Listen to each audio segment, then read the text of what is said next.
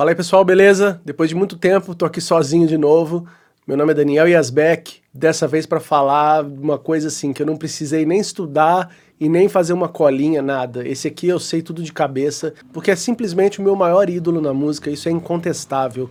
O nome dele é Todd Rundgren.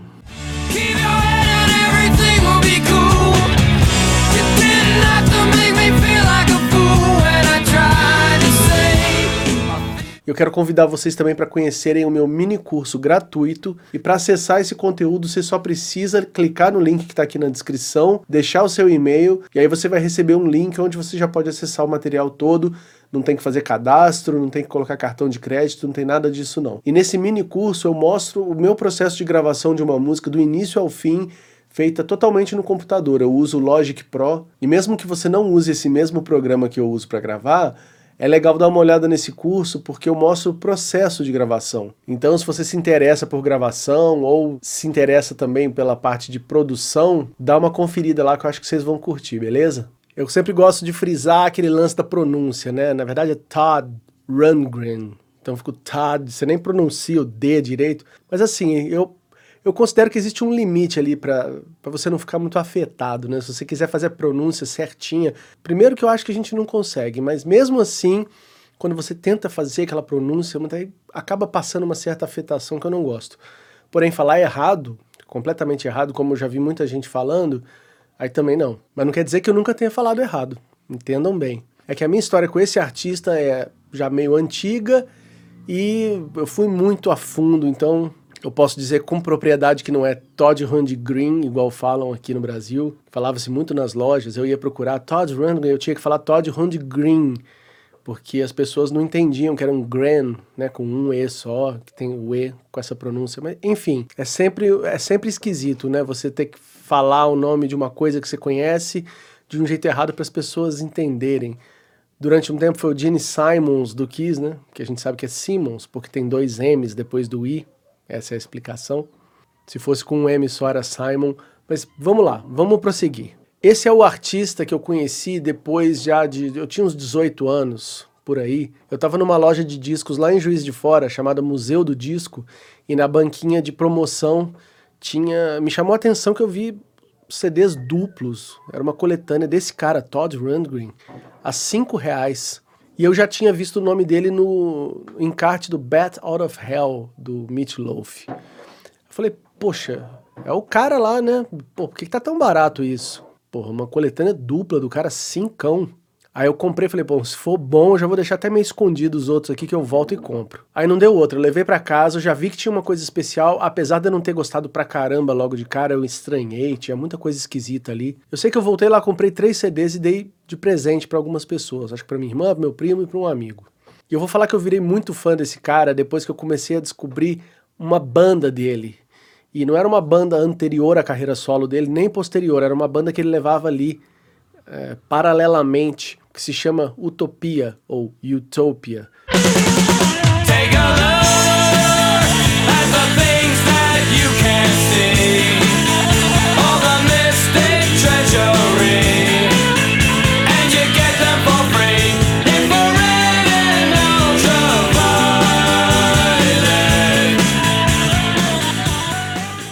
Esse eu tenho um problema de falar porque existe a palavra em português, né, utopia. Porém, aqui no Brasil, quando você fala utopia, o pessoal acha que é o Mamonas Assassinas.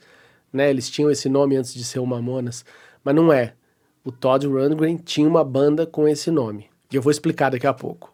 Aguenta mais um pouquinho que vocês vão entender. Eu posso dizer que a carreira dele é similar à do Frank Zappa nesse sentido de ter muito material, muito mesmo. Se você entra e gosta, você vai ter discos e mais discos para descobrir, porque não tem só a carreira solo dele, não tem só essa outra banda, esse Utopia, como também tem todos os discos que ele produziu, onde ele coloca muito da personalidade dele, composições dele, toca também, canta. É, o negócio é bizarro. E como eu falo muito dele, eu resolvi vir dar uma passada assim muito breve, muito superficial na carreira dele, e depois, se a galera quiser, eu vou fazendo, eu vou comentando coisas mais específicas, porque tem muita coisa boa, muita mesmo. Então, para explicar quem ele é, o Todd Rundgren, nascido em 1948, se eu não me engano, não vou olhar aqui, nascido na Filadélfia, no estado da Pensilvânia. E na infância e na adolescência ele teve muito contato com o tipo de música que se fazia ali, que era soul, que é meio o tipo de música que o Paul Stanley está reverenciando hoje em dia. Isso era muito forte ali no estado. Mas como ele escolheu a guitarra como instrumento principal, ele acabou tocando numa banda de blues e depois já resolveu montar uma banda dele, que é o Ness.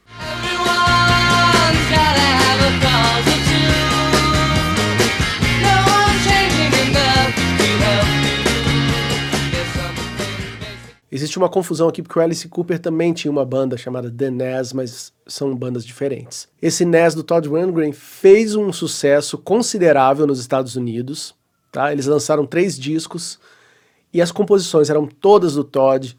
Ele não cantava ainda, ele cantava uma ou outra, é, mas ele era principalmente o guitarrista e também tocava muito piano. Principalmente no segundo e no terceiro disco da banda, ele foi muito pro piano, porque ele se encantou com aquela Laura Nero, que é uma cantora americana, e ele enveredou para aquele tipo de música ali, tanto que foi um dos motivos que fez com que essa banda acabasse, porque era uma banda de rock. O primeiro sucesso deles é uma música que copia aquele riff da I Can't Explain do The Who, só que em seguida já vem um outro riff que foi copiado pelo Kiss. E quem conta isso são os próprios Paul Stanley e Gene Simmons. Eles falam que o riff da Love Her All I Can, que é uma versão deles da Open My Eyes do Ness. É, não chega a ser uma cópia, mas é, a inspiração tá ali.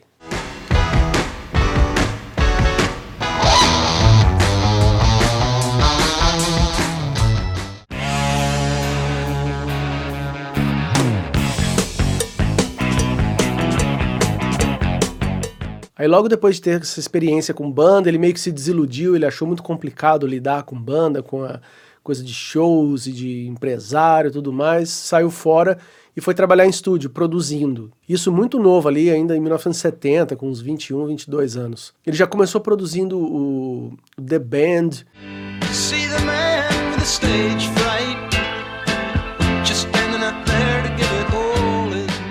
Produziu Badfinger. I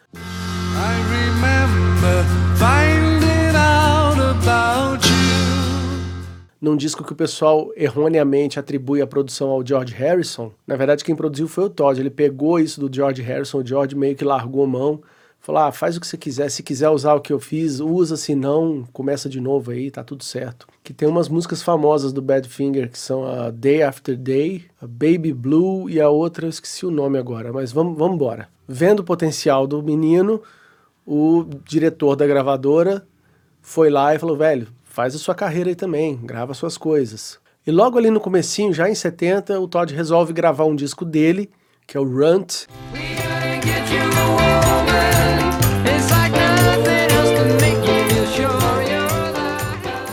Que acho que é o disco que eu menos gosto da carreira dele, ou um dos, que é um disco ainda meio confuso, meio esquisito. Tem algumas músicas fantásticas, mas não é o meu preferido nem de longe. E já emendando no The Ballad of Todd Rundgren, de 71, esse sim, um descasso.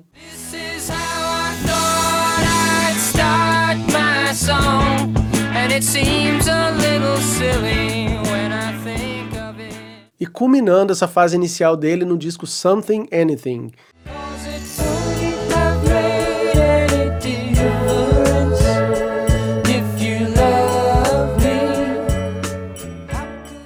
que é um dos primeiros, claro que não é o primeiro, mas é um dos primeiros discos a ser gravados pelo cara sozinho. Ele montou ali o equipamento e gravou tudo sozinho. É um disco duplo, três lados. Tem o Todd tocando todos os instrumentos e no último lado tem ele com músicos convidados, tal. Entre eles o guitarrista Rick Derringer, que participou de algumas outras coisas com ele. E teve o disco produzido pelo Todd também.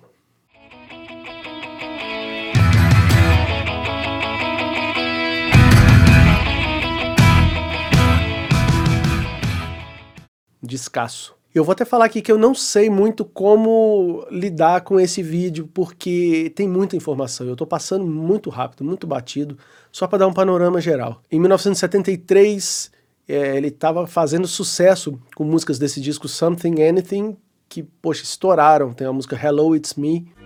Hello, It's Me. Que lá nos Estados Unidos foi um grande hit dele que era uma música antiga do Nes, mas ele refez e ficou muito melhor com ele. E também a música I Saw the Light, que ainda toca nas, nas rádios que tocam esse tipo de música hoje em dia, porque eu lembro que uma vez eu estava no shopping Santa Cruz E eu ouvi aquela música baixinho, eu tava na escada rolante assim, eu falei, caramba, estamos tocando Todd aqui.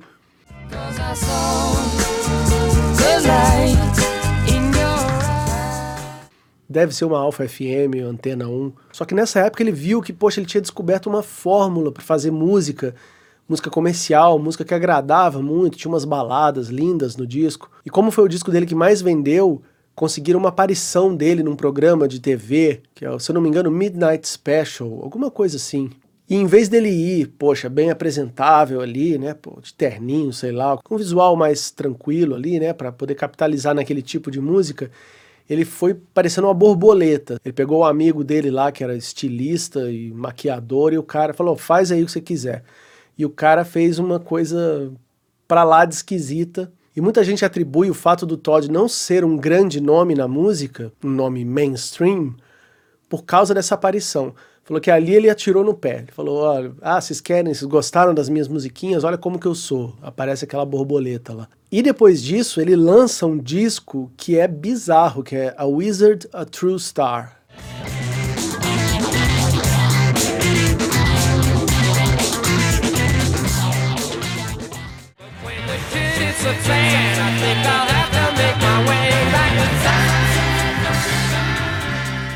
Que é um disco doidão dele, de ácido, sei lá o que, que ele estava tomando na época, mas que ele já fez num estúdio próprio, que ele montou com os músicos ali da cena de Nova York, e tinha aquelas doideiras, os caras faziam a própria mesa de som, né? Tem umas histórias assim. E ele gostou tanto de fazer uma coisa que o pessoal, o público dele não estava esperando, que foi um choque, parecia outra pessoa completamente. E ele parece que adora isso. Então, o que, que ele fez? Ele manteve essa galera, fizeram mais um disco dele que chama Todd, mesmo, que é um disco duplo, tão esquisito quanto esse,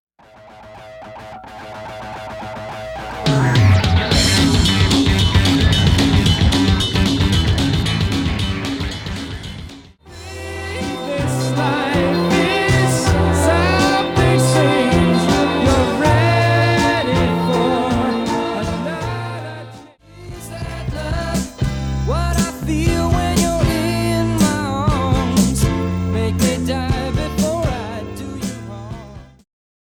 já estamos em 74, e aí ele montou com essa galera uma banda na paralela chamada Utopia.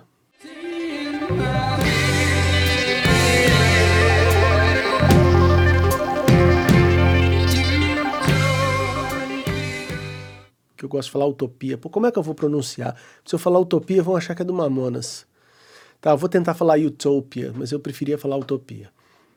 Então ele, com esse Utopia, eles gravam um disco e aí já era um lance quase progressivo.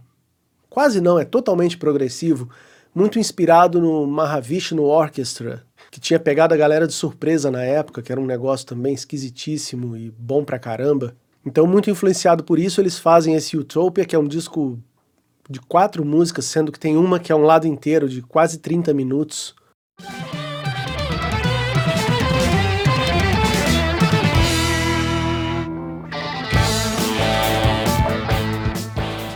Muita gente fala que não cabe mais do que 25 minutos num lado do vinil. O deles cabia, eles faziam caber, espremia ali e cabia sim. Só a música The Icon, que é o lado B, tem 30 minutos e 22 segundos. É... Então cabe. Pessoal que fala que não cabe mais de 25, fica, fica a dica, vai escutar esse disco aí. Porque o lado 1 também já passa de 25 minutos, porque ele tem uma de 14 alguma coisa, 10 minutos, outra de 4, então já dá uns 29. E nessa banda, apesar do Todd ter se cercado desses músicos que andavam com ele e que participavam dos seus discos solo, ele deu mais espaço para esses caras, eles compunham também, só que a banda com certeza era capitaneada por ele, chefiada, ele é o vocal principal, é, e ele que direcionava o projeto. E a gravadora só lançava esse projeto porque estava muito ainda empolgada com ele, porque nesse período, o que, que ele começou a fazer? Para fazer as esquisitices da carreira solo, ele começou a trabalhar mais com produção de outras bandas. Tem um disco do How Notes, por exemplo, dessa época.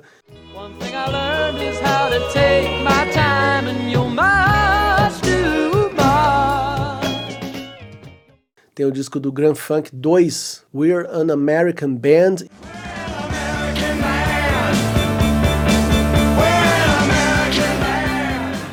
E o outro que é Shining On, se eu não me engano.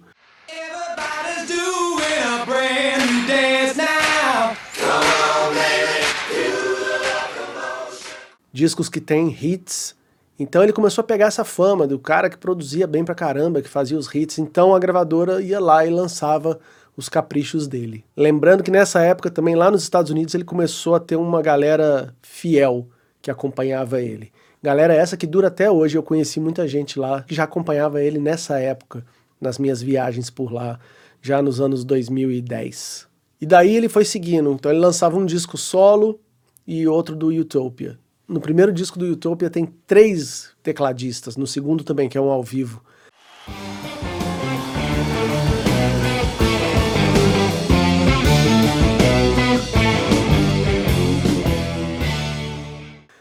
E é bom pra caramba isso aí. Um dia eu vou falar deles, um dia eu vou explicar melhor, mas são é coisa fina. Ele lançou depois em 75 um disco Initiation.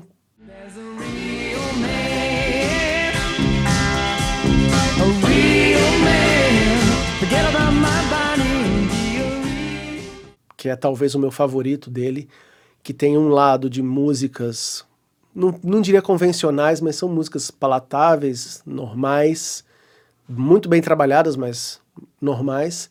E o lado B é uma música também com mais de 30 minutos. E esse disco, ele tem mais tempo ainda de duração, ele tem 67 minutos, é um LP. O lado 2 tem 35 minutos de música. Vinha até um aviso explicando, ó, para você escutar esse disco bem, você tem que dar uma ajustada no equalizador, no volume e tal mas o cara entregava. E no lado B tem uma doideira lá, que é uma viagem de sintetizador, mas não é uma viagem completa, é uma música mesmo, com algumas partes, e eu adoro aquilo, e instrumental, só que com temas riquíssimos.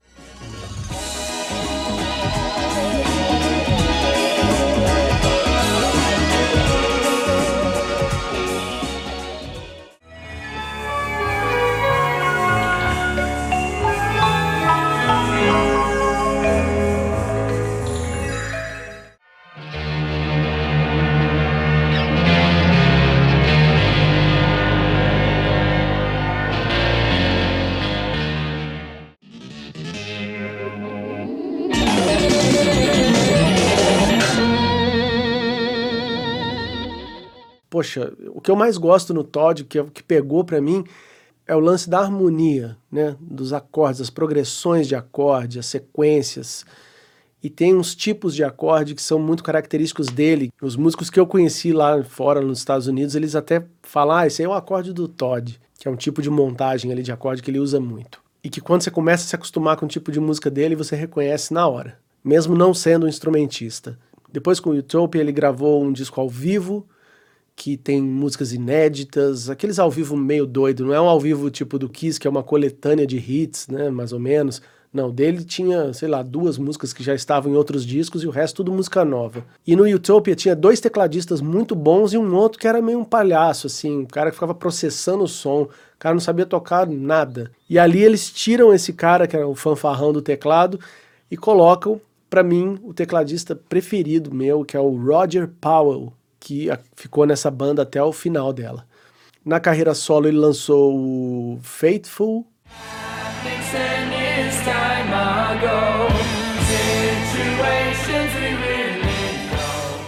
que é um disco onde ele faz no lado um covers de músicas de 10 anos antes, ou seja, de 66 ele toca Beach Boys.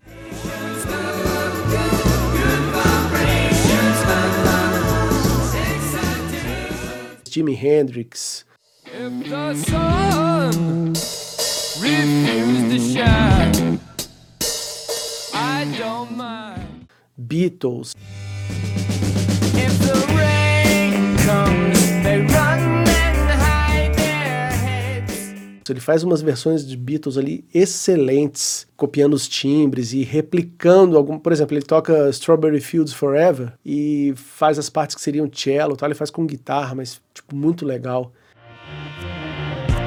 Let me take you down, cause I'm going. E no lado B ele tem as músicas dele, autorais, que já estão apontando para um lado mais comercial E no caso dele, ser comercial significa só que as músicas mais bonitas ainda, entendeu? Mais fáceis de ouvir, mas ainda assim muito originais, com muita personalidade.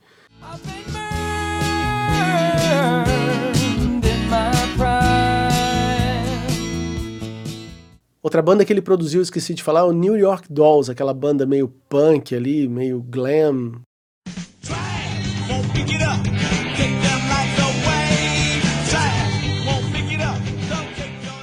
Em 74 ele produziu um disco deles que é também famosíssimo. E aí mais ou menos nessa época ele faz uma reviravolta ali no Utopia, ele tira um monte de gente, fica só ele, o baterista, o tecladista e chama um baixista que era um molequinho que chama Casin Sultan, que acompanha ele até hoje, até na banda solo dele. E é um cara incrível que canta demais e toca muito baixo também. E aí ele lança um disco com Utopia chamado Ra,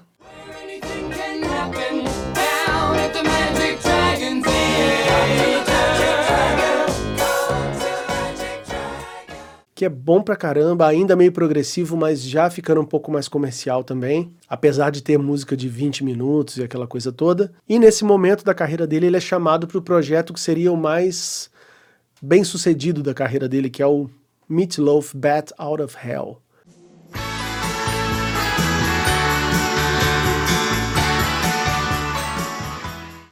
Esse disco é um dos mais vendidos da história, Tá lá no topo mesmo, ele vendeu mais de 35 milhões, isso eu tenho certeza. Nos Estados Unidos é um fenômeno, aqui no Brasil já comentei, é conhecido pela galera da época, mas hoje em dia um monte de gente não sabe o que é mais. E o sucesso desse trabalho, onde ele colocou até os músicos do Utopia para tocar junto com os músicos da banda do Bruce Springsteen, o sucesso desse disco possibilitou ele a seguir com a carreira dele do jeito que ele queria. Ele montou um estúdio, ele já tinha um estúdio de áudio, né, de gravação, mas ele montou também um estúdio de vídeo, que na época era caríssimo. Então ele montou para fazer as coisas dele, fazia clipes de banda e computação gráfica, tipo, da idade da pedra. Ele sempre foi um cara muito avançado tecnologicamente, sempre teve um interesse muito grande nisso. Aí, em 78, ele lança o disco mais comercial da carreira dele, que é excelente, se chama Hermit of Mink Hollow.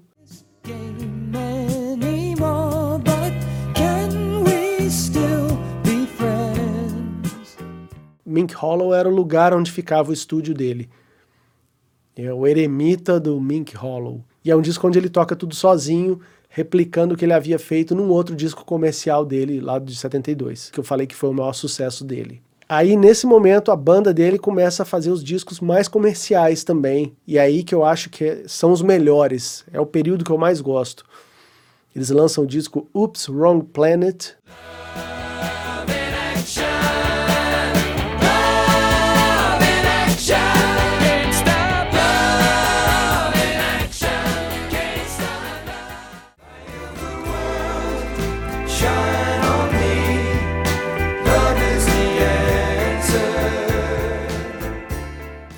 Seguido do Adventures in Utopia.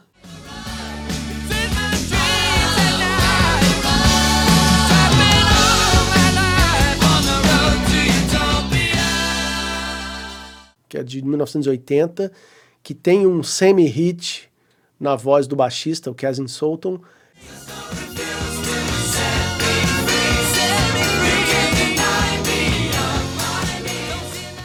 E é uma coisa interessante que no YouTube ele fazia questão que os caras cantassem também.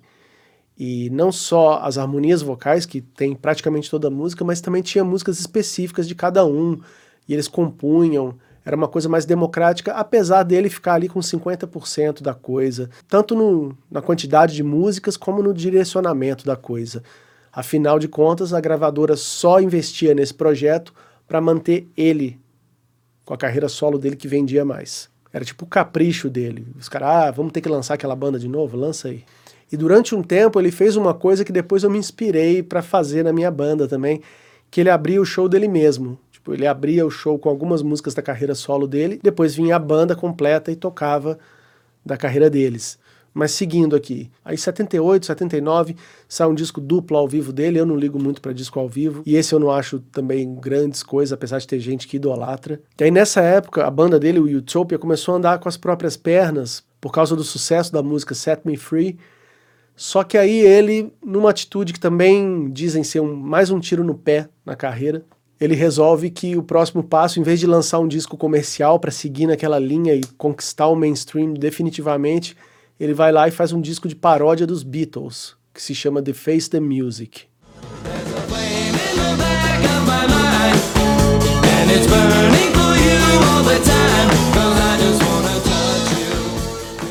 Eu adoro. Acho que quem é fã de Beatles gosta pra caramba, porque é engraçado você ver uma banda tentando replicar os Beatles, não como cover, mas meio que como uma paródia ou uma homenagem, vai, que eles fazem músicas muito parecidas, mas que não chegam a ser plágios, nem versões.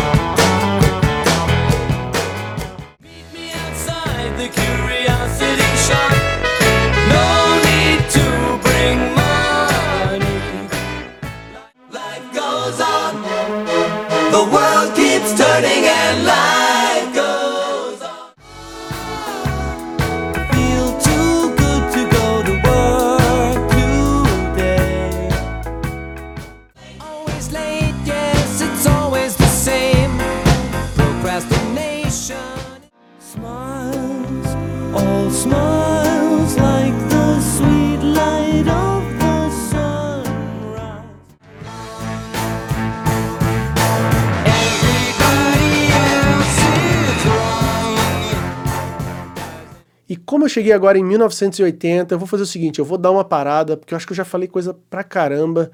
E assim, quem está se interessando pela carreira dele já tem muita coisa para ouvir aqui, tem muitos discos. Se pegar tudo do Utopia, da carreira solo e dos discos que ele produziu, deve ter mais de 30 álbuns brincando para conhecer. Então eu vou ficando por aqui, se tiver o interesse da galera de saber como que é o resto da carreira dele, que tem muita coisa ainda. Tem os anos 80, 90, 2000, 2010, 2020. E ele está sempre fazendo coisas é, diferentes. Tem coisas muito importantes ainda que eu não falei. Para fechar, só uma curiosidade. Nesse período final dos anos 70, ele namorava aquela grupo famosa, que é a mãe da Liv Tyler, a Bibi Buell, que também estava andava com Steven Tyler, ela meio que tinha um lance de amor livre ali, que ela circulava por aqui, por ali. E numa, não sei se ela estava brigada com o Todd, alguma coisa, ela foi passear com o Steven Tyler e voltou grávida. E aí o Todd não sabia se era dele, se não era, tudo dizia que a criança seria do Steven Tyler, mas ele resolveu assumir a criança, registrar, tanto que o nome da atriz é Liv Rundgren, não Liv Tyler. Acho que depois ela mudou mas ela nasceu com esse nome, Liv Rundgren, porque o pai dela era o Todd, ele criou ela como filha dele. E ele tinha um pacto com a mãe da menina, falando, ó, mesmo depois que eles se separaram, ele falou, ó, você nunca vai contar para ela, beleza? Eu vou continuar pagando as coisas dela, tal, ela é minha filha. Aí depois, quando a menina foi fazer cinema, todo mundo lembra, né, que de repente o Steven Tyler apareceu com uma filha que ele não sabia que ele tinha. Bom, é isso. Deixem nos comentários se vocês se interessam. Eu não sei se eu falei rápido demais também, se deu para entender. É que é um assunto muito muito profundo mesmo. E eu não sei se, se vocês quiserem que eu fale especificamente sobre um disco, ou se eu continuo falando assim rapidamente da carreira dele até terminar e depois eu falo dos discos. Eu preciso que vocês me ajudem nessa, beleza? Ou se eu não falo mais nada também, tá tudo certo. E uma coisa legal que eu fiz esses dias, eu preciso deixar avisado aqui, é que eu registrei o meu processo de gravação de música e transformei isso num mini curso gratuito que está disponível. Eu vou deixar o link aqui na descrição. Você só tem que acessar um site, colocar seu e-mail, você recebe esse mini curso inteiro para assistir, que sou eu gravando uma música e mostrando o meu processo de fazer a coisa. Eu faço a gravação no Logic, que é um programa que eu uso no Mac, mas isso pode ser depois transportado para outros programas no PC também, não tem problema nenhum. O lance ali é você ver o meu processo, o que, que eu gravo primeiro, o que, que eu gravo depois, como que eu gravo, como que eu penso no arranjo, E foi uma música que eu fiz no dia, falei, vai, vai virar um, um mini curso isso aqui. E enquanto eu vou fazendo, eu vou explicando algumas coisas, eu acho que vai ter umas dicas boas para vocês que se interessam pelo assunto. Lembrando que quem se interessar pelo meu mini curso, o link está aqui na descrição desse vídeo, beleza? Espero que vocês tenham gostado, vejo vocês no próximo vídeo. Valeu!